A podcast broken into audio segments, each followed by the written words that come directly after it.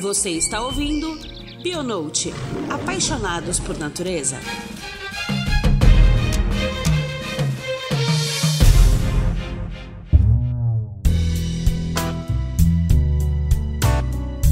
Olá, queridos ouvintes. Estamos aqui com mais um episódio desse podcast que te traz muita informação de maneira leve e para aqueles que são apaixonados por natureza. Há pelo menos 90 dias, nossas vidas mudaram de maneira abrupta quando o país reconheceu que a pandemia havia de fato se estabelecido por aqui. E para falar sobre esse impacto nas relações humanas e no nosso corpo, chamamos o nosso querido biólogo, mestre de engenharia de materiais e professor de biologia do Instituto Casa Viva de Educação e Cultura. E não poderia deixar de falar, né? Quase nossa cadeira cativa aqui no Bionote. Nosso querido Arthur Correia. Arthur, seja muito bem-vindo. Tudo bem com você? Pô, tudo, tudo dentro do possível, né? Considerando o contexto que a gente está vivendo. é... Não, tudo bem sim. E é um prazer estar aqui de novo. Estou aguardando a minha carteirinha de sócio. Vamos te dar sua, cadeira cat... sua carteira de cadeira cativa. Cissa tá aqui com a gente de novo. Muito bom ter você aqui. Oi, Arthur. Oi, Ju. Oi, pessoal. Que, que, bom que você voltou, Arthur. Desde o episódio de vacinas, a gente já estava planejando o seu voo, que foi muito bacana. Espero que o de hoje seja tão bom quanto. Também, também. Foi maravilhoso e foi um episódio que veio a calhar, né? Que ele já estava programado antes disso tudo acontecer. Então agora a gente vai só complementar muitas informações interessantes nesse novo contexto de vida aí de todo mundo, né, gente? Então, para a gente poder refrescar a memória, nos episódios sobre a bioquímica do amor e neuroquímica da produtividade, conversamos com o Arthur sobre como nosso humor, sentimentos e visão de mundo são afetados quimicamente por substâncias produzidas pelo nosso corpo. Nesse episódio, nós vamos abordar um tema similar, mas em um contexto diferente para a maioria das pessoas que nos ouvem. Em tempos de pandemia do Covid-19, como o isolamento social, o medo da fome, de perder pessoas queridas e da própria morte, nos afeta bioquimicamente. Iremos abordar também o processo evolutivo do comportamento social humano e como essas mudanças inesperadas por um período de tempo indeterminado pode afetar nossa visão de mundo pelo resto da vida, de um jeito que ainda nem sabemos ao certo como. Então, Arthur, vamos começar a falar um pouco sobre isso? Sim, por favor. Bom, a primeira coisa é considerar que a gente ainda não tem afastamento social para discutir em profundidade né, os impactos a curto, médio e longo prazo desse processo. Uhum. Seja na nossa cultura, seja em outras questões, né, na, na, saúde mental da população e por aí vai. Apesar de a gente observar alguns efeitos, 90 dias, 94 dias não é pouca coisa, é importante deixar muito claro que a conversa que a gente vai ter hoje aqui, em parte, né, principalmente quando a gente estiver discutindo efeitos, ela é especulativa. Uma outra coisa é que eu não sou psicólogo, eu não sou antropólogo, eu não sou filósofo. eu sou biólogo, com mestrado em engenharia de materiais, eu, meu, minha ênfase de pesquisa e de atuação é em educação, como uhum. que a gente aprende, mas também como que a neuroquímica corresponde pelo nosso comportamento entender que o nosso cérebro é uma máquina. Com isso, eu não quero ser reducionista demais, mas eu quero deixar muito claro que essa conversa vai estar limitada aspectos muito importantes para a gente entender de forma integral é, esse processo que a gente está vivendo, que são de outras áreas de expertise e que por mais que eu, no meu cotidiano, tenha o hábito de consumir a, a, produção acadêmica, literária dessas áreas, né, da filosofia, da antropologia, essa não é a minha expertise. Então, é, os ouvintes, por favor, me perdoem por absurdos e grosserias que eu vier a falar sobre antropografia, filosofia, por aí vai. Mas não tem como, né? Eu vou ter que beber muito dessas fontes para poder discutir esse fenômeno que é um fenômeno sanitário, mas é um fenômeno social também. E, assim, vamos começar falando do medo, ah, sim. Acho que a, a, princípio, assim, o que que você percebe nessas etapas quando foi reconhecido que a pandemia tinha de fato chegado no Brasil? Primeiro, quando a gente pega essa ideia né, do reconhecimento de que a pandemia chegou no Brasil, é importante pensar que não é como se a gente estivesse numa estaca zero social, cultural e caísse essa pandemia no nosso colo e a gente, enquanto nação, reagisse de forma homogênea. Então vamos pensar que as principais autoridades políticas responsáveis por qualquer ação de contenção sanitária, etc., negaram né, a, a primeira existência, depois a chegada, depois o impacto, a importância da pandemia, e continuam fazendo isso até agora. Então, a gente não está agindo de forma homogênea enquanto nação, mas isso já ajuda a explicar muito do que a gente está vendo. Mas isso também foi um aspecto em, nos outros países, né? É, tanto que, assim, a parte dos países que tiveram problemas muito graves foi de fato relacionado a isso, né? Sem dúvida. Uhum. É, ao, ao, contrário da China, que tem um governo totalitário que pode impor uma série de medidas restritivas, né, o deslocamento das pessoas, a gente, felizmente, está inserido numa democracia. ainda, bom, ainda, é, ainda pelo menos tem características que, a gente pode associar ao processo democrático. E aí a gente tem escolhas, a gente tem opções. E aí já entra a primeira coisa muito importante para se falar sobre medo. O medo é um sentimento, então não, não faço, nem posso fazer análise, um julgamento de valor, né? Se está errado ou se está certo, ter medo, se é bom se é ruim, não existe isso. O medo é uma reação natural, evolutiva, e a gente só sobreviveu enquanto espécie há 250 mil anos de savana, porque a gente tem medo. Quem reagiu primeiro a um ruído no arbusto tem mais chance de ter sobrevivido. Então, ter medo é ótimo, tá, gente? Tá tudo bem. Não, não tem nenhum julgamento aqui nesse sentido. Não. Porém, o medo é um sistema de monopólio da atenção. Então, sempre que você está com medo, a sua atenção fica monopolizada. Essa é a grande função evolutiva de sobrevivência do medo, né? O monopólio da atenção. Então, porque ele monopoliza a atenção, ele te impede de, de, de, ver outras coisas, de prestar atenção em outras coisas, de expandir sua visão de mundo. O medo faz o contrário, né? ele afunila sua visão de mundo. O medo é o principal responsável por um processo social e cultural que é o da polarização. No uhum. medo, quando eu estou com medo, do que quer que seja, né? pode ser da doença, pode ser da, da crise econômica, pode ser de ir para o inferno, pode ser da violência urbana, pode ser do que for. Quando eu estou com medo, é, a minha atenção fica focada naquele tema e para mim é impossível me pôr no lugar de outra pessoa. Por um motivo muito simples. O hardware, onde o medo, se a gente pensar que o medo é um programa, ele roda num hardware, que é o complexo amidaloide, que é o mesmo hardware onde roda a empatia. Então, ou roda um ou roda o outro. Não tem como rodar os dois ao mesmo tempo. Então, eu já dei uma dica cabulosa, o spoiler desse episódio. A gente combate? É com empatia. É, é, conscientemente agindo de forma empática. É romper a tendência que o medo implica uhum. de objetificar as outras pessoas e as situações e simplificar as situações. É difícil mesmo. Nossa, isso me trouxe várias clarezas, inclusive. Se fosse uma fórmula fácil, ia ser tão bom, né, gente? Falar, é. gente, vamos, mais empatia pro mundo e as pessoas simplesmente agissem com tal. O mundo ia ser lindo demais. Todas as esferas, né? Pra tudo que a gente. Não só para eliminar o medo de uma doença, pra Sim. tudo que a gente vive. Tem uma coisa muito importante. É um, é um fenômeno psicológico que chama efeito fluência, que é o seguinte. Hum a gente tem dificuldade em tomar decisões práticas baseado em conceitos ou em contextos abstratos. Então, por exemplo, a gente está falando de um vírus, de uma pandemia. Numa população que tem baixo letramento científico, baixos índices de letramento científico, uma pandemia é um conceito abstrato. Um vírus invisível é um conceito abstrato. Uhum. Porque, historicamente, qual foi a última pandemia que a gente experimentou no Brasil? Foi a gripe espanhola, 100 anos atrás, então, gente, ninguém na nossa geração tem memória disso. Agora, a última crise econômica que a gente viveu, a gente lembra. Então, uhum. percebe que na nossa memória coletiva, a crise econômica é muito mais concreta do que uma crise sanitária. Então, faz todo sentido que, à luz de um baixo índice de letramento científico, e mesmo entre pessoas que têm letramento científico, porque isso é um fenômeno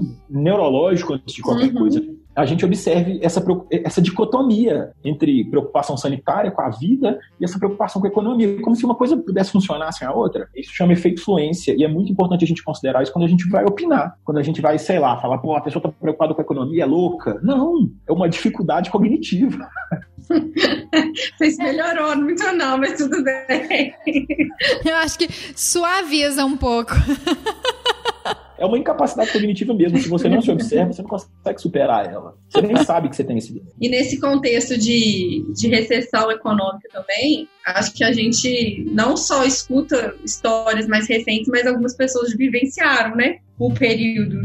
Então tá muito mais forte igual você falou, no, no, no nosso dia a dia. E, e, não é só um conceito, é uma realidade que a gente consegue sentir mais perto, né? Porque a pandemia, a pandemia, o vírus, além de ser um conceito meio abstrato para quando você não está doente, de fato, Sim. ou não perder alguém muito próximo, é muito menos palpável do que você está recebendo um salário menor no final de todo mês ou você Sim. ter perdido o seu emprego. Então não é só questão, acho que, de, de, de um conceito histórico, é uma questão Sim. de curto prazo e médio prazo do potencial destrutivo de cada um, né? Sim, uhum. muito concreta, ela é muito concreta. Exatamente. E aí, assim, para a gente poder contextualizar esse cenário de pandemia e como que a gente vai falar sobre essas relações, né? O, o que que essa pandemia traz para a gente em termos de, considerando que a gente está em casa, com medo, ansioso, angustiado, vamos fazer um retrospecto para a gente poder falar sobre a evolução das relações humanas, né? Porque seres humanos são considerados seres sociais desde o início da nossa evolução, a gente forma grupos de indivíduos para proteção e manutenção da espécie. E qual que é a importância dessa interação, que agora a gente está com uma pseudo-interação por conta desse afastamento, né? É, na história evolutiva do ser humano? Sim, é muito importante a gente pensar que a gente herdou o comportamento social de espécies ancestrais. Então não foi um trem que a gente inventou, não. Né? O nosso hardware é totalmente construído ao redor da necessidade de estar socialmente. É, então não é nem sobre interagir, não é estar socialmente inserido. É, nosso, os nossos processos identitários, tudo passa pelas relações sociais. É, mas eu vou ficar na minha área, que é biologia. então, assim, primeiro, eu acho impraticável pensar nessa espécie Homo sapiens se não fosse à luz da sociedade, né, dessa espécie enquanto essencialmente social. Se a gente pensar outras espécies de primatas que compartilham uma ancestralidade comum com a nossa, como chimpanzés e bonobos, né, eles têm um comportamento, uma, é, dinâmicas sociais muito ricas, um display social, display a quantidade de comportamentos, né, e, que você manifesta ali. Visuais, né? É, muito uhum. vastos e esses laços sociais, hoje eles têm uma importância cultural e para o bem-estar social e, e bem-estar nosso bem-estar emocional, para a nossa saúde física também, óbvio, mas é só pensar que era uma questão de sobrevivência. É, a gente estava comentando antes de começar a gravação sobre o ostracismo, né? Você excluir alguém do grupo como uma ferramenta punitiva muito sinistra, assim. Você quer punir alguém lá no seu grupo de adolescentes do qual você faz parte, você dá um gelo na pessoa. Uhum. Quando a, a gente evolui em pequenas tribos familiares, né? Quando, por alguma coisa muito drástica, esse grupo queria, sei lá, exterminar alguém dentro do próprio grupo, ostracizava, excluía essa pessoa. Essa pessoa morria. Porque sozinha a gente não conseguia construir abrigo, a gente não conseguia comida suficiente, a gente não conseguia se defender de predadores. Né? Eu já falei isso várias vezes. Manutenção eu... da, não tinha manutenção dos genes, não formava é. uma família, então. É só a gente pensar que a gente está gravando aqui em Belo Horizonte, que é uma região que até 10 mil anos atrás, se não me falha a memória, a gente tinha uma mega fauna, né? uhum. né? Então a gente tinha predadores carnívoros que comiam homo sapiens, que há 10 mil anos atrás. Então, se você não tivesse em bando, qual é a sua chance de enfrentar um tigre dente sabe? Sabe, uhum. abater uma presa, por aí vai. Então, o nosso cérebro, muito antes da gente ser homo sapiens, evoluiu já considerando a importância de fazer parte de um grupo, e outros hominídeos, né, que a gente provavelmente exterminou depois, Neandertal, Florenses, por aí vai, registros fósseis, né, os vestígios, deixam muito claro que eles também tinham vidas sociais é, com uma, uma variedade muito grande de dinâmicas e por aí vai. Então, evolutivamente, é impossível pensar em espécie humana sem pensar em humanidade, nesse sentido uhum. de coletivo. Ah, como seria o mundo se a gente não fosse uma espécie social? Não, não, não seria. Não com a gente, pelo menos. A gente não teria dominado todos os continentes dessa forma, né? Sem dúvida. Se seria um mundo melhor já é outra história, mas que se é. não seria esse mundo que a gente vive, é. com certeza não. Não estou fazendo nenhum julgamento, não. a importância da vida em sociedade, né? Eu trouxe alguns dados aqui que eu achei muito relevantes. Em 2019, a Gallup, que é uma organização internacional, ela compila né, dados de pesquisadores e pesquisadoras de várias organizações e instituições de pesquisa no mundo inteiro e não sei se todo ano, acho que não é todo ano não, mas ela publica um relatório é, mundial de felicidade, o World Happiness Report. Hum. E ela compila esses dados desde 2006 mas na verdade ela compila dados desde o fim da Segunda Guerra Mundial. Então é o estudo mais longo sobre bem-estar é, subjetivo, que é um termo científico para felicidade. É, porque eu só fiquei pensando assim, qual, o que, que, seria esse conceito de felicidade, né? Sim, não, tem uma série de conceitos, mas a gente tem que ter um, uma redução para poder trabalhar academicamente, né? Sim. Então, ela compilou esses dados desde 2006, dados oficiais desde 2006 e publicou em 2019. E o que ela mostra é que desde 2008 houve uma queda nos índices globais de felicidade, no mundo inteiro. Tem algumas críticas a fazer ao método da Gallup, ela é bastante eurocêntrica, bastante centrada ali na, na cultura norte-americana, ali, Europa e Estados Unidos, né? transatlântica ali, é, mas ainda assim os resultados são muito válidos. Então ela fala que desde 2008 tem uma queda observada no bem-estar subjetivo global e que de 2011 para frente essa queda é vertiginosa, vertiginosa. Principalmente nos países com maior IDH. Hum. Isso chama, esse fenômeno chama paradoxo ocidental, que é na medida em que os indicadores de qualidade de vida aumentam, a felicidade percebida cai. Isso é super bizarro, assim. E tem uma série de, de suposições, de hipóteses de por que, que isso acontece. A Gallup levanta vários, mas um dos indícios que a Gallup levanta e que tem bastante aceitação acadêmica, entre outras coisas, é a virtualização das relações. Hum. Então, por que isso é muito importante? Porque os índices de felicidade têm caído muito em público jovem, que era um público resistente às quedas dos níveis de felicidade. Mas de 2008 para cá cai muito entre jovens, principalmente jovens mulheres. Mas ela, a, a Gallup levanta o seguinte: a queda de felicidade é um, é um elemento, é um processo multifatorial, e um desses fatores pode ser o fato de que a gente tem passado mais tempo virtualmente, se relacionando virtualmente, do que presencialmente. E talvez presencialmente sem qualidade. É, essa é uma outra discussão que complementa esta. Por exemplo, se você está numa relação presencial, por exemplo, no bar com um monte de amigos, você está colhendo uma série de benefícios, e eu estou falando do ponto de vista neuroquímico mesmo, dessas relações presenciais. Se você tiver essas mesmas relações virtualmente, ah, eu vou fazer um encontro virtual com a galera aqui, o seu cérebro não produz as mesmas quantidades de neurotransmissores associados à felicidade. Agora, olha que legal, se você está num encontro presencial e no meio desse encontro presencial você dá uma escapadinha para o Instagram, o seu cérebro produz menos. Então você deixa de colher, inclusive, benefícios neuroquímicos do encontro presencial se você dá umas escapulidas para o universo virtual. Maravilhoso. Eu acho que a gente precisa, inclusive, deixar isso. Nós vamos fazer um banner. Eu ia falar isso, esse podcast para um monte de gente. Escrito isso. Precisando ouvir isso.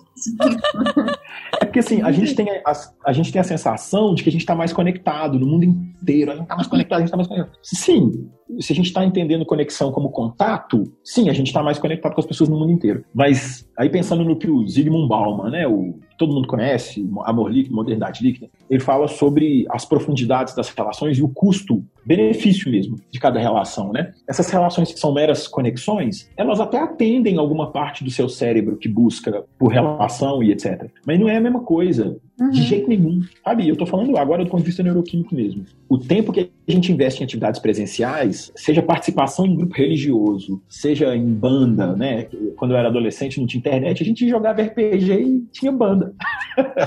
Depois que tem que popularizou a internet. Acabou. Acabou. Não tem mais. Enfim, tô brincando, deve ter. Mas não é a mesma coisa. Mesmo encontro com a família, né? Tipo, almoço de domingo na casa da avó, esses trem estão acabando. Uhum. E de acordo com a Gallup, esse é um dos, dos elementos responsáveis pela queda nos níveis percebidos de felicidade ou de bem-estar, né, subjetivo. Nossa, isso é maravilhoso de saber e bastante assustador também, sabia?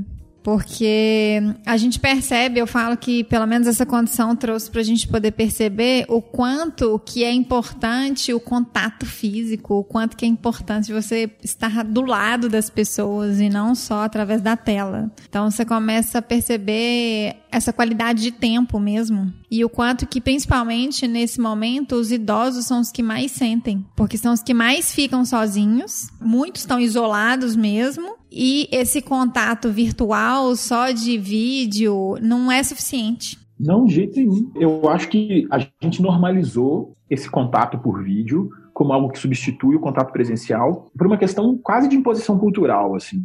É muito mais rápido eu me encontrar com as pessoas. Eu, eu Assim, eu podia estar de cueca aqui agora, né? Uhum. Não tô, não. Assim, tô de cueca por baixo da cama. Cuidado, é, não queremos saber. Cuidado pra você não entrar na estatística do Zoom.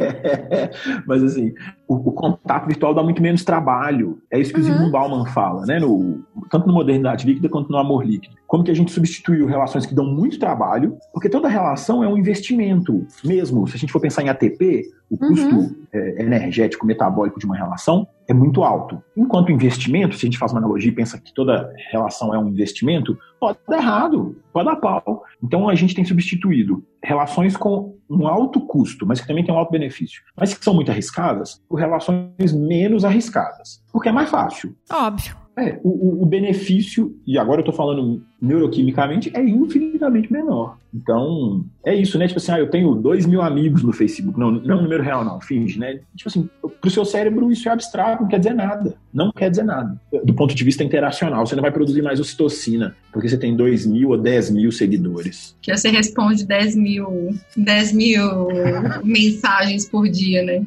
A gente não está falando de ganhar dinheiro, a gente está falando de liberação de, de, bioquímica que influencia. O nosso bem-estar. Então, sim, sim. vamos deixar claro. É, e a gente precisa de, de pessoas, né? A gente precisa de pessoas de carne e osso do nosso lado, né? Para poder conseguir produzir todos esses, esses hormônios, esses neurotransmissores, né? Então, assim, eu acho importante a gente, falar, a gente destacar que são duas coisas, são dois pesos que a gente tem que carregar agora nesse momento. Duas preocupações que a gente tem. Uma é o medo, uhum. que tem uma influência social e que tem um, um, uma natureza neuroquímica, etc. E outra é o isolamento. Você pode estar isolado e estar com medo. Você pode estar isolado e não estar com medo. Você pode estar com medo e não estar isolado, que é terrível. Uhum, Pensa uma pessoa é pior, que medo, faz parte de um grupo de risco uhum. e ainda assim pegar o ônibus lotado todo dia porque não tem nenhum apoio governamental. Não. Uhum. Então, são, são duas questões, elas se amarram em algum lugar, porque o nosso comportamento pró-social, né, induzido principalmente pela ocitocina, acontece ali no complexo amidaloide, que é o mesmo do medo, mas ainda assim são processos que se amarram, mas que são distintos. Então, os dois têm impacto né, na nossa saúde física, na nossa saúde emocional, e podem ter um impacto cultural. Aí é onde a gente vai falar, vai ser mais futurólogo, né? Então. E como que, por exemplo, o nosso corpo é afetado bioquimicamente frente a esse medo, essas incertezas?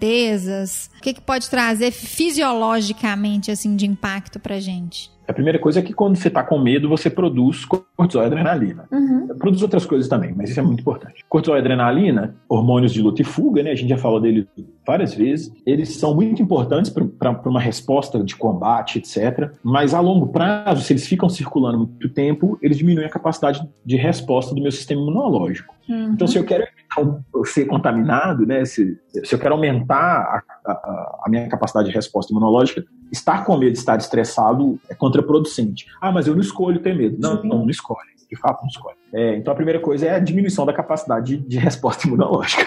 Ou seja, a chance de você ficar doente é, é, é, maior. Ainda que você não se contamine com Covid, porque você está respeitando a quarentena, a chance de você desenvolver gripe, resfriado, sinusite, rinite, o que quer que seja, é maior. Né? Uhum.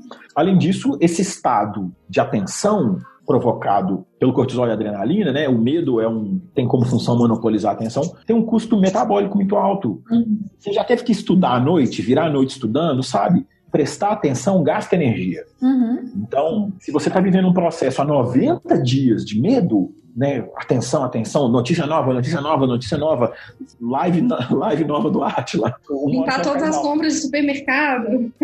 Galera, pensa nisso. Quanto que você pensou que você ia chegar no mercado e passar uma hora lavando compra? Caraca, isso é muito surreal. Nossa, chato demais, nu. e, e, e, tem uma coisa, é, a gente to, todo mundo, né? A gente sofre de um negócio chamado viés da negatividade. Faz todo sentido biológico. Notícias negativas têm mais peso que as notícias positivas. A gente processa assimetricamente notícias negativas e notícias positivas. Mais uma vez, pensa assim, notícias positivas, evolutivamente, lá nas savanas, podem aumentar suas, suas, suas, chances de sobrevivência. Então, tipo assim, ó, tem um pé de goiaba madura ali logo depois daquele morro. Porra, top. Agora, tipo assim, tem um. Talvez eu vá lá. Agora, tipo assim, ó, no caminho tem um tigre dente sabre, e às vezes tem, ele pode estar tá lá, pode não tá, Eu não vou passar lá nem fudendo. Porque a gente tem um negócio chamado aversão à perda. Eu uhum, prefiro uhum. não ganhar do que perder. É, esse é, esse é um resumo do viés de negatividade. Por quê? Prestar atenção em notícias negativas pode ser essencial para a minha sobrevivência. Ao contrário das notícias positivas que podem aumentar ou não a minha chance. Mas uma notícia negativa definitivamente influencia nas minhas chances de sobrevivência. O marketing deve estudar bastante isso, né? Oh, tem, tem, tem um estudo que foi publicado, se não me falha a memória, em 2010, que a, analisa capas de revista de 1997 a 2009. Uhum. E ele mostra que sempre que tem uma notícia negativa, uma notícia ruim, queda da bolsa, violência, blá blá blá, aumenta até 12% a venda da revista. Nossa. Esse é o segredo daqueles jornais de tabloides, né? A gente tem um, não preciso citar nome aqui, mas enfim, todo mundo vai pensar. O jornal torce, torce sangue, né? Todos é. sabemos muito bem qual é. Então, tipo assim, você, 12 mortes no confronto com a polícia. Esse jornal vai vender muito. As pessoas já tentaram fazer canais só de notícias boas. Não, não se sustenta. Porque o nosso cérebro é, é, isso, não é um processo racional. Né? Uhum. Tipo assim, ah, deixa eu prestar mais atenção aqui nesse acidente de trânsito. Não. O seu cérebro, tipo assim, o que, que tá rolando? Pode tá, tá, tá oferecendo risco à minha sobrevivência? Não. Uhum. Ufa, antes do que eu. É o tipo de informação que você quer para estar preparado para qualquer coisa ruim que vier, né? A gente pode observar é. isso nesse momento que a gente está vivendo com pessoas esgotando todos os estoques de supermercado. Você escuta, então você, tipo assim, vou tomando todos os remédios não indicados e acabando com o estoque de remédio para quem tem que quem de fato precisa daquele remédio, né? De fato precisa. Então, você, você quer tentar cercar de todos os lados, então quanto mais notícia negativa você escuta, mais você acha que você está cercando, mais você acha que você não vai ser atingido por aquilo, né?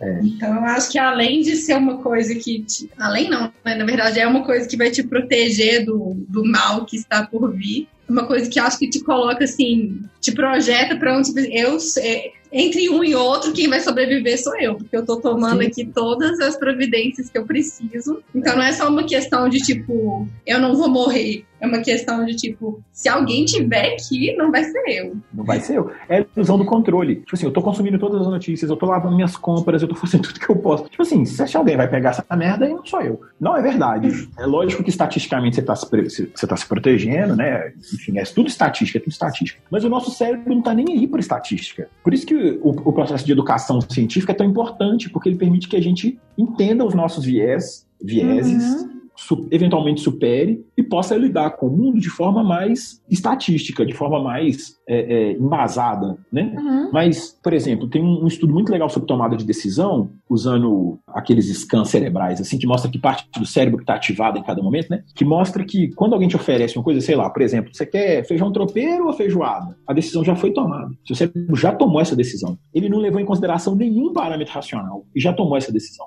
Agora, racionalmente, você vai construir uma narrativa para justificar a sua escolha. E a gente percebe isso acontecendo, é genial, a gente percebe isso acontecendo. Você quer feijão tropeiro ou feijoada? Feijoada. Não, não, não, não, não, tropeiro. sabe? Tipo, a gente vê isso acontecendo em tempo real, assim, sabe? Você tá na dúvida entre duas escolhas? Escolhe. Aí você vai perceber qual era a decisão que seu cérebro já tinha tomado há muito tempo. A questão é que a gente tem um monte de filtros sociais, culturais, de autoimagem, identitário, que vão influenciar a, a narrativa, uhum. né? Que você vai construir depois. Mas então, tipo assim, ó, não tem nenhuma confirmação da cloroquina, não, mas eu vou tomando. Por quê? Eu já tinha decidido há muito tempo. Tem um, uma charge que é muito engraçada, que é um pai falando com a filha, assim, como que é fake news? Tá falando exatamente o que eu penso. Não é?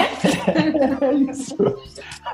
A, a, nossa tomada de decisão ela é, ela é emocional, sabe? Tipo, e, e, baseada em parâmetros emocionais, subjetivos, que a gente nem imagina. O que a gente uhum. faz é construir narrativas a posteriori para justificar as nossas decisões, quando a gente não consegue observar os nossos próprios vieses. Então, o medo faz, o medo acentua esse processo de decisão sem embasamento. Por que, que isso é muito, muito, muito importante? Perigoso, né? Perigosíssimo, perigosíssimo. No medo, você vai optar pelo que é familiar. Fato. Pronto, acabou. Ainda que vá contra os seus principais pressupostos subjetivos. Eu vou repetir porque isso é bonito demais. No medo, você vai optar sempre pelo familiar, mesmo que seja contrário aos seus pressupostos subjetivos. Então, por exemplo, a, a, as nossas construções moral, ética, elas são subjetivas. Quando o bicho pega, você vai para o familiar. Então, olha só, você ouve repetidamente o discurso de que o que resolve a violência urbana é todo mundo ter arma. Todo mundo tá careca de saber que não é. Mas quando tem um assalto na sua rua, quando a violência no seu bairro aparentemente começa a crescer, todo mundo, ah, mas pensando bem, talvez eu compre um revólver. Por quê? Esse discurso está familiar. Uhum. Ainda que você, cognitivamente, racionalmente, deliberadamente discorde dele, na hora que você tiver com muito. É, é, o caso, eu sou ateu, eu posso fazer essa piada. É o ateu que na hora que o avião tá caindo, reza. Uhum.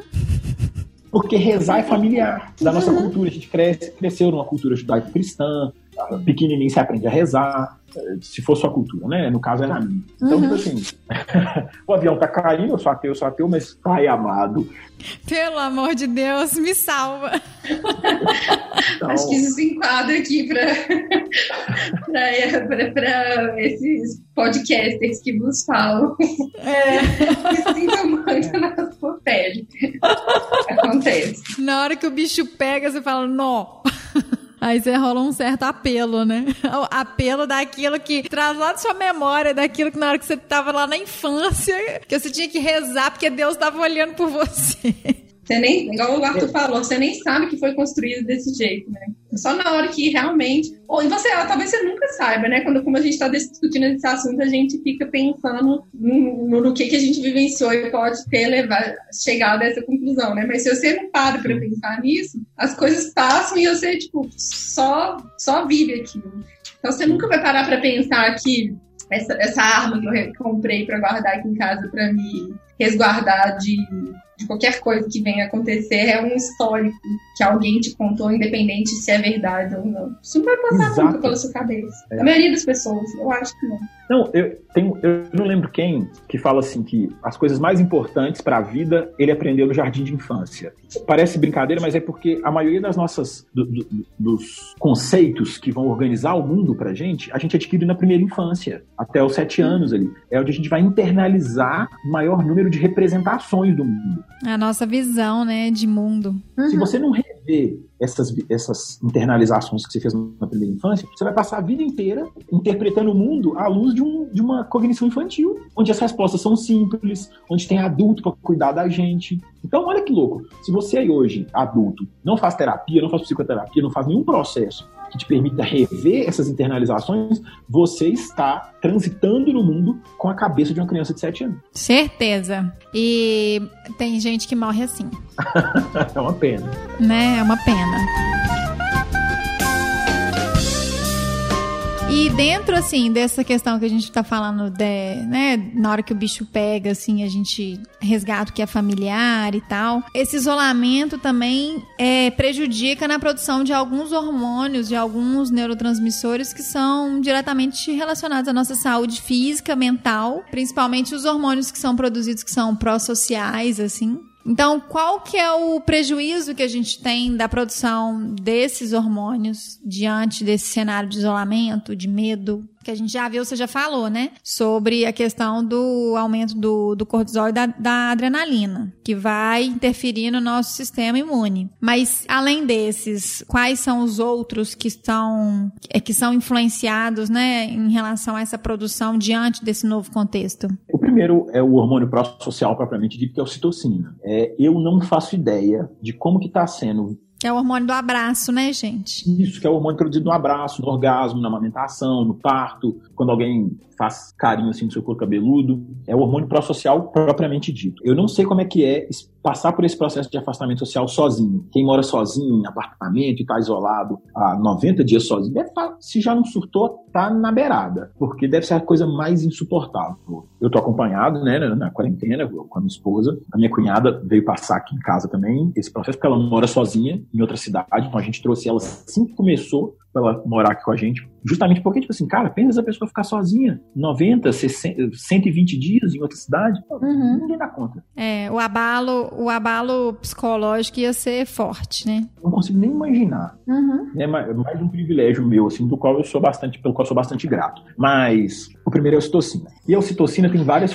funções. Uma delas é a disponibilidade de ter uma visão empática com o outro. Então, no medo ou, no afastamento social, a chance de você cair nessa ideia do si por si, ah, cada um por si, foda-se o resto, é muito grande. Se por um lado isso talvez aumentasse as suas, as suas chances de sobrevivência, a gente já sabe que não é bem verdade. Uma outra coisa é que a ocitocina regula um pouco ali a, nossa relação com o grupo. Do mesmo jeito que a ocitocina me predispõe a ter uma visão mais empática com o meu grupo, ela diminui a minha empatia para com outros grupos. Então, ela também é o hormônio da xenofobia. Então, por exemplo, ah, a culpa é da China.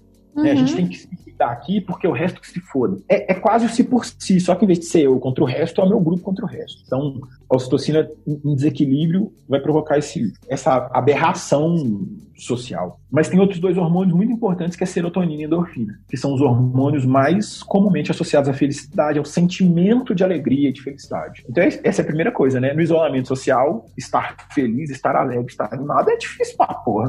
Né? Você tem que fazer um esforço muito hercúleo para estar tá bem. Né? Outra coisa é que a serotonina e a endorfina ajudam a regular processos metabólicos muito importantes, como o sono e o apetite. Então, a gente pode.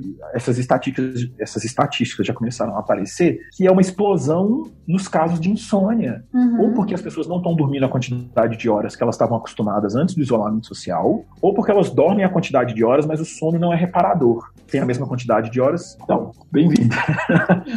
então, as, as quedas na produção de serotonina e endorfina implicam em prejuízos para o apetite, né? E então, quem precisa, por exemplo, implementar uma dieta por questões clínicas, né? Tem diabetes, por exemplo, vai estar tá cortando um dobrado agora, porque agora está muito mais difícil regular a própria alimentação, né? Uhum. E o sono, óbvio. Acontece que isso gera uma espécie de ciclo vicioso, porque quanto pior está meu sono e pior está minha alimentação, mais se acumulam esses efeitos. Quanto menos eu durmo, mais estressado eu fico, mais cortisol e adrenalina eu produzo. Né? Uhum. Quando você tem uma reunião 6 horas da manhã e deu quatro, e deu, sei lá, 2 horas da manhã, você está acordado, você fala, nó, daqui 4 horas eu tenho que acordar. Aí agora é que você não dorme mesmo, né? Você, você entra num ciclo vicioso de paranoia. É.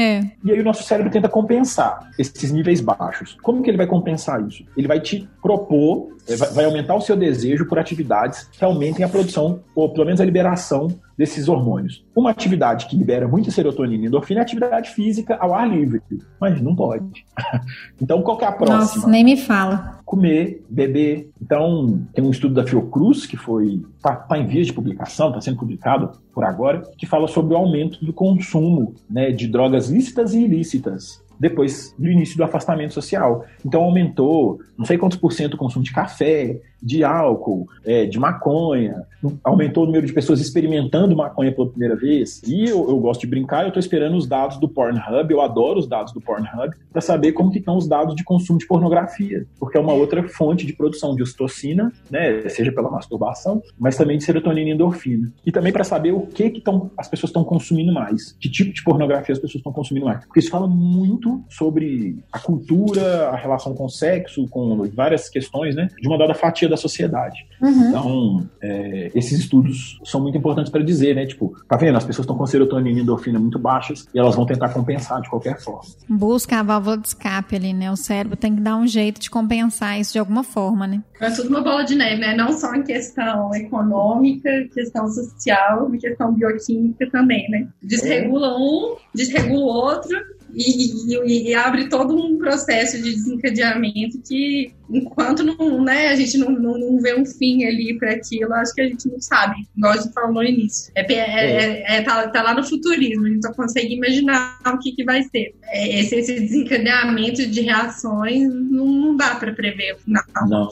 O, o quão. Isso é muito complexo. Então, Arthur, dentro desses todos esses efeitos fisiológicos aí que se abordou em virtude, né, dessa mudança aí de relacionamentos, né, das relações humanas como um todo nesse cenário aí de pandemia, é, dessa redução desses neurotransmissores, né, dos hormônios e como que eles afetam. É, você acha que, por exemplo, populações de países como o Brasil, onde as pessoas são, digamos assim, mais calorosas, elas são mais afetadas pelo distanciamento? Então, eu não sei dizer ao certo, mais uma vez, né, sem afastamento, esse afastamento histórico, para daqui 20 anos olhar para 2020 e ter uma estatística considerável, eu só posso elocubrar. É, nós realmente vemos, é, estamos situados numa cultura do encontro, assim, né, onde tudo é presencial. Tem até aquela fala assim, tipo, podia ser um WhatsApp, podia ser um e-mail, não precisava ser uma reunião. É, mas para a gente até reunião de trabalho, que é chata, etc., eventualmente pode ser chata, é uma oportunidade para se encontrar, para tomar um café, falar uma bobagem. Isso tem uma importância cultural muito grande para a gente. Inclusive, quando a gente recebe profissionais de outros países no Brasil, é um apontamento que eles fazem. Assim, a galera perde muito tempo conversando, perde muito tempo tomando café, sabe? Por isso que eles não são produtivos. Ah, estudei, meu. É, nossa cultura é outra, pô, é uma merda. Mas tanto. Eu acho que a gente pode analisar por outras outros pontos, assim. Como que a gente tem socialmente criticado, posso estar falando de dentro de uma bolha, assim, né? Então, minha opinião pode estar bastante enviesada. Como que a gente tem criticado os influencers, por exemplo, que têm se encontrado, que têm feito encontrinho, que têm feito festa e publicado, etc. Não vou citar o nome de nenhuma influencer de saúde aí que expôs a vida, não vou citar o nome de ninguém, não precisa, mas eu acho que Tipo assim, é, é uma coisa mais ou menos assim, ó. Eu tô aqui em casa, 90 dias sem pôr o pé na rua, de saco cheio, e me vem esse filho da puta e faz festa. Eu vou pegar no pé mesmo. Uai, eu sou idiota, por acaso? Então, por exemplo, quando a gente pega países escandinavos, é, tem países do norte da Europa que a taxa de habitante por apartamento, principalmente nas capitais, já é um por apartamento. Já é uma pessoa por apartamento. Uhum. É, essas pessoas já estão culturalmente isoladas. É, a gente não, a gente tem esse carnaval de rua cabuloso, tem esse negócio de almoçar na casa da avó, tem as resenhas, tem os, os happy hours sem fim. Tem às vezes 10 pessoas vivendo em dois cômodos. Em né? dois cômodos. É, e, e não é por escolha, né? Então, uhum. eu, eu acredito, a partir de uma análise social e, e neuroquímica, que eu entendo que possa ser rasa nesse momento, de que talvez a gente percebam o impacto cultural disso a médio prazo. Neuroquímico é óbvio, mas esse cultural talvez a gente observe sim. E qual que é a sua opinião sobre os tempos que virão pós-Covid-19? Ai, que pergunta difícil. Porque uma coisa é o que eu quero que aconteça. É. Outra coisa é o que eu acho que vai acontecer. Mas pode falar dos dois. Posso, beleza. Porque assim, o, o meu desejo, enquanto ser humano, enquanto cidadão do mundo, é que a pandemia esclarecesse isso. Que eu não sou brasileiro, eu não sou mineiro. Eu posso ter nascido em Belo Horizonte, em Minas Gerais, no Brasil, na América do Sul, mas eu sou um cidadão do mundo. Uhum. É, eu preocupações locais, mas eu preciso ter preocupações globais. E que, percebendo a fragilidade dessa instituição humana no planeta Terra, a gente pudesse rever uma série de organizações, de conceitos, de, de internalizações da relação com a renda, da relação com a produtividade, da relação com o território, seja nacional, seja que a gente pudesse se organizar socialmente para diminuir o sofrimento de quem sofre mais. Sabe, tipo assim, é, a, o meu desejo era que a pandemia fosse uma chamada à nossa empatia. Sim. Esse é o meu desejo. Infelizmente, eu não acho que isso vai acontecer, não. Eu acho que, pelo contrário, como a pandemia está escancarando todas essas nossas fragilidades, em vez de aproveitar a oportunidade e enfrentá-las, a gente vai recrudescer, a gente vai aumentar a nossa resistência. Então, a pandemia expôs, por exemplo, a desigualdade econômica e de acesso a um monte de coisa que a raça implica no Brasil. Né? A maioria das pessoas mortas por Covid nas capitais são pessoas negras de periferia. Em vez da sociedade se organizar, e eu estou falando isso enquanto um homem branco super privilegiado, enquanto, em vez de se organizar para diminuir essa distância abismal, né, eu acho que a gente vai, enquanto sociedade, ficar mais racista. Acho mesmo, assim, e, e acho isso com muita tristeza. Os discursos que diminuem o sofrimento das minorias vão ficar mais fortes, vão ficar mais recrudescidos. Gente, não faz o menor sentido esse crescimento de movimento fascista no Brasil e no globo durante uma pandemia. Mas é uhum. o que está uhum. acontecendo. Eu acho que vai acelerar a precarização do trabalho, mesmo assim. O home office vai virar o novo, o, novo padrão para empregos que podem, né? Isso pode desencadear algo muito negativo. Exato. Então, ah, você está trabalhando em sua casa, você não tem mais deslocamento, eu posso te pagar um salário mais bosta ainda. Eu acho que isso vai acontecer. É, essa disputa narrativa que domina né, o, o, o Brasil, mas também está acontecendo nos Estados Unidos, também está acontecendo em vários outros países. Eu acho que ela vai se acelerar. Então, tipo assim, a polarização vai ficar mais forte. E esse sentimento nacionalista tosco, bairrista, vai pautar essa polarização, sabe? Mais, mais ainda eu quero dizer. Uhum. Então, infelizmente, eu desejo uma coisa, mas o que eu observo é que a gente está indo para o contrário. Eu quero muito estar errado, muito, muito, muito, muito, muito. Né? Mas assim, não tem nenhum indício. Eu, eu, eu preciso lidar com indícios. Né? Uhum. E eu não tenho que isso vai acontecer, infelizmente. É, eu tenho, eu tenho percebido esse looping também, sabe? A gente está entrando nessa, nesse, nesse espiral aí que talvez vai ser um pouco difícil de sair, né? Porque são muito. É, e são muitos. É um atrás da outra. E muitos movimentos radica, radicais demais, né? Então, negativos e radicais. Então, eu acho que a gente vai ter que talvez passar por o fundo do poço mesmo para depois tentar levantar. Eu, não, eu também não, não tenho uma positividade assim assertiva em relação ao que virá, não.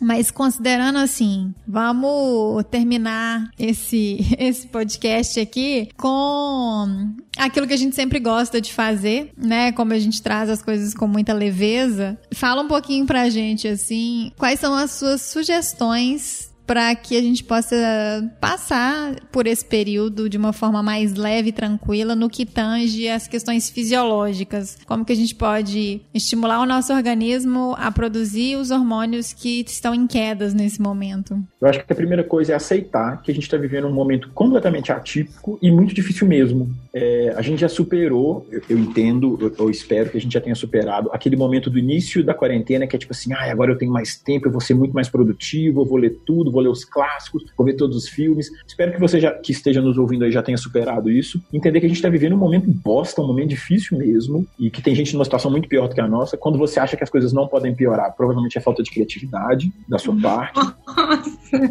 é, pensa. é, então... Ótima, ótima frase para uma sexta-feira à noite. não, mas o que eu quero dizer com isso é o seguinte: quando eu admito, por exemplo, como que eu vou tratar uma doença sem admitir que ela existe. Uhum, né? Tá certo. Não, não tô doente, não. Então, a primeira coisa é admitir que a gente está vivendo uma situação difícil, atípica, e que não vai haver. A gente não vai voltar para uma normalidade. Então a gente tem que superar essa expectativa de voltar para fevereiro de 2020. A, a uhum. nova normalidade que a gente ainda vai construir precisa primeiro ser aceita. Tipo assim, não, a gente precisa de uma normalidade nova. Porque isso já tira da gente um monte de pesos. Eu tenho que produzir pra caramba, eu tenho que estar tá bem. Não, não tem que estar tá bem. Isso já é um grande. Nossa, eu não tenho que estar tá bem, nossa, que alívio. Porque hoje eu tô me sentindo mal. Hoje eu não consigo entregar o trabalho que eu achei que eu devia conseguir. Então, admitir isso já é um grande alívio. E aí, agora, duas questões muito importantes. A primeira são exercícios para dentro. É um, um jeito bobo de falar, vai meditar. Aprenda a meditar porque a meditação, junto com o sexo, com o orgasmo, é a única atividade que produz os quatro hormônios: dopamina, ocitocina, serotonina e endorfina. Então, óbvio, vai transar, vai ter orgasmo, mas aprenda a meditar também. Porque é uma atividade que não depende de ninguém, ela não é muito uhum. fácil, mas você também não precisa fazer durante muito tempo, sabe? Assim, os primeiros resultados positivos com a meditação aparecem depois de oito minutos por dia. Então, oito minutos por dia é pouco, sabe? Assim, considerando que a, a gente está vivendo um contexto onde você não pode ficar se deslocando muito. Uhum. Eu, eu, entendo que muita gente fora da minha bolha privilegiada tem que se deslocar muito, continua tendo que se deslocar muito. Então, a primeira coisa é meditar. A segunda coisa é se preocupar com as pessoas. Ainda que seja, a princípio, uma atitude meio forçada. Sabe, fake it until you make it. É, se predisponha a atitudes empáticas. Ainda que isso não seja da sua natureza, ainda que você esteja sem saco, se predisponha a atitudes empáticas. Porque você começa a produzir um pouquinho de ocitocina que te predispõe a mais atitudes empáticas. Então você vai começar forçando, entre aspas, forçando a barra para ser empático, para ser cuidadoso, para ser gentil. Mas aí depois você engata aí num ciclo virtuoso de, de, generosidade, de empatia. E como eu disse, é o mesmo hardware, é o complexo amidaloide, é, núcleo accumbens e por aí vai. Então, e onde essas coisas disputam. A gente achava que o complexo amidaloide, eu tô terminando, a gente achava que o complexo amidaloide era responsável por gerenciar os afetos negativos e estava associado ao medo. Hoje a gente já entende que não é verdade, que quem modula a função do, do complexo amidaloide é a ocitocina. Quando eu tenho ocitocina circulando, eu paro de prestar atenção em coisas negativas e começo a prestar atenção em coisas positivas. Aumenta o meu processamento assimétrico de afetos positivos. Então, quando eu me predisponho a ser mais gentil, a ser mais empático, de fato eu fico mais gentil e mais empático. Eu começo a enxergar as, o lado bom das coisas. Digamos uhum. assim, não é bem isso, não, mas finge que é. Então, exercícios para você produzir mais ostocina, meditando e ajudando as pessoas, da forma como você puder. Dessa forma, se todo mundo fizer um pouquinho, a gente pode sair um pouco melhor, né? Ah.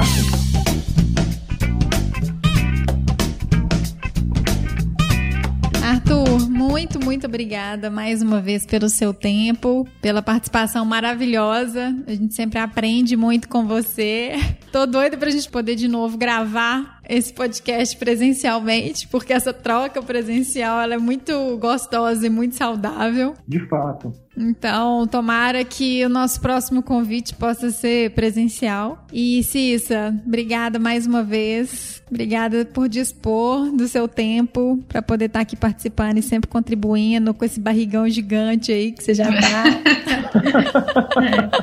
que isso, eu te agradeço. Eu adoro ouvir, adoro essas conversas, são muito boas, gente. Acho que são boas pra gente abrir nossos olhos para algumas coisas que a gente ainda não tá fazendo e tranquilizar a gente, porque assim, ó, tem algumas coisas que eu já tô fazendo certo. Graças a Deus, acho que eu tô indo bem por alguns caminhos aí. Então é muito bom conversar com, com gente que pensa um pouco igual a gente e que traz né, novas, novos meios da gente evoluir um pouco mais aí com essas questões que a gente está tendo que vivenciar nos últimos 94 dias, como diria a Ju. É. Espero que vocês ouvintes tenham gostado, tenham aprendido bastante e possam tomar algumas medidas para fazer desse momento de pandemia um pouco melhor. Arthur, brigadão. Ah, imagina, Ju, Cissa, muito obrigado. Espero que a gente possa se encontrar numa situação menos adversa daqui a algum tempo, eu não vou dizer pouco, não quero ser, não quero ser otimista demais e ficar frustrado depois, mas é um prazer estar aqui de novo é, e contribuir de alguma forma para a gente ter uma abordagem mais realista e mais saudável na nossa relação com a gente mesmo, entendendo uhum. que a gente é uma máquina socialmente inserida, culturalmente organizada, e é isso, espero ser útil. Pessoal, esse foi mais um episódio do Bionote, o trigésimo episódio. Espero que vocês tenham gostado. Eu sempre amo fazer isso daqui. Aproveitem para escutar o sexto e o vigésimo primeiro, que foi gravado também com Arthur Correia, relacionados à questão fisiológica e bioquímica do nosso corpo. Também são episódios maravilhosos. Lembrando que o Bionote é um podcast da Log Nature, uma empresa que fornece soluções e equipamentos para quem faz pesquisa da conservação da biodiversidade. Acesse o nosso site e as nossas redes sociais, acompanhando sempre as novidades. Nosso site é www.lognature.com.br, no nosso Facebook Log Materiais, no Instagram arroba log underline nature e no LinkedIn a nossa página é a Log Nature. Esse podcast está disponível em todas as plataformas de podcast para Android e iOS e também no Spotify. Até o próximo episódio. Um beijo!